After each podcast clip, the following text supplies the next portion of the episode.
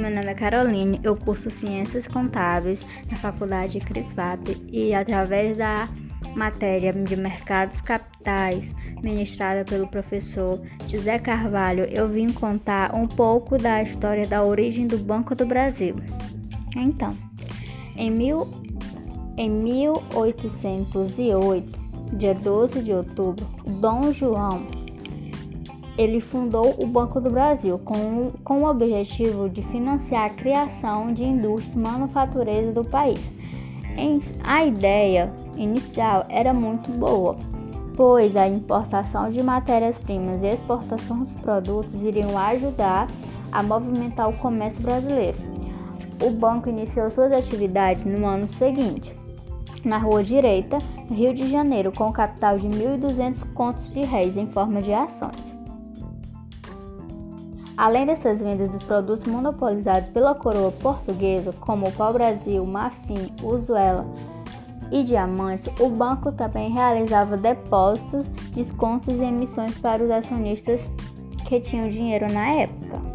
Então, a partir daí entrou uma crise enorme é, no banco, porque ele teve que arcar com o financiamento da construção da sede para a Bolsa de Valores do Rio de Janeiro e depois ele sofreu um desfalque muito grande também, causado pelo retorno da família real a Portugal, isso em 1821, já que Dom João é, e os seus realizaram o saque enorme para custear a viagem deles.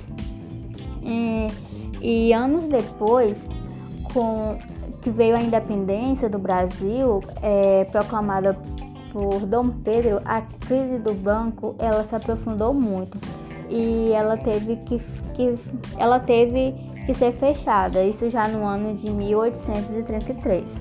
Passamos, passaram-se uns anos e já em 1851, já no segundo reinado do Império do Brasil, pelo Irineu Evangelista de Souza, que futuramente ele iria se tornar o Barão e Visconde de Mauá, criou um novo Banco do Brasil, agora com um capital de 10 mil contos de réis, que era uma quantia muito grande na época.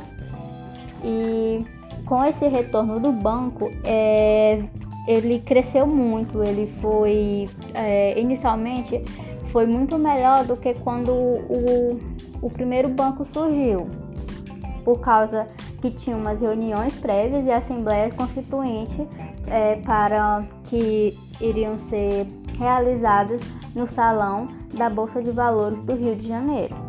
Dois anos mais tarde, é, houve também uma fusão entre o Banco do Brasil e o Banco Comercial do Rio de Janeiro, que foi determinado pelo ministro jo, é, Joaquim José Rodrigues Torres, Visconde de Itaboraí, fazendo com que o banco se formasse o que a gente conhece hoje. Por esse motivo, ele é considerado o fundador oficial da instituição é, então, o Banco do Brasil se tornou também o único órgão emissor da moeda do país, o que perdurou até 1866, onde o direito de exclusividade foi cassado em meio a uma crise inflacionária. Depois de 1888, no fim da escravidão, o banco abriu as primeiras linhas de crédito rural para os fazendeiros é, recrutassem imigrantes europeus e mais tarde ele se fundiu mais uma vez agora com o Banco da República dos Estados Unidos do Brasil. E assim ele, te, ele mudou o nome é, para Banco da República do Brasil, mas posteriormente, em 1906, ele voltou ao nome de origem, que seria, que, que seria Banco do Brasil. Durante a Segunda Guerra Mundial, a instituição também deu apoio aos brasileiros que lutavam na Itália através de escritórios espalhados pelo país. E em 21 de abril de 1960, uma agência foi inaugurada em Brasília e a sede do Banco do Brasil se transferiu para lá.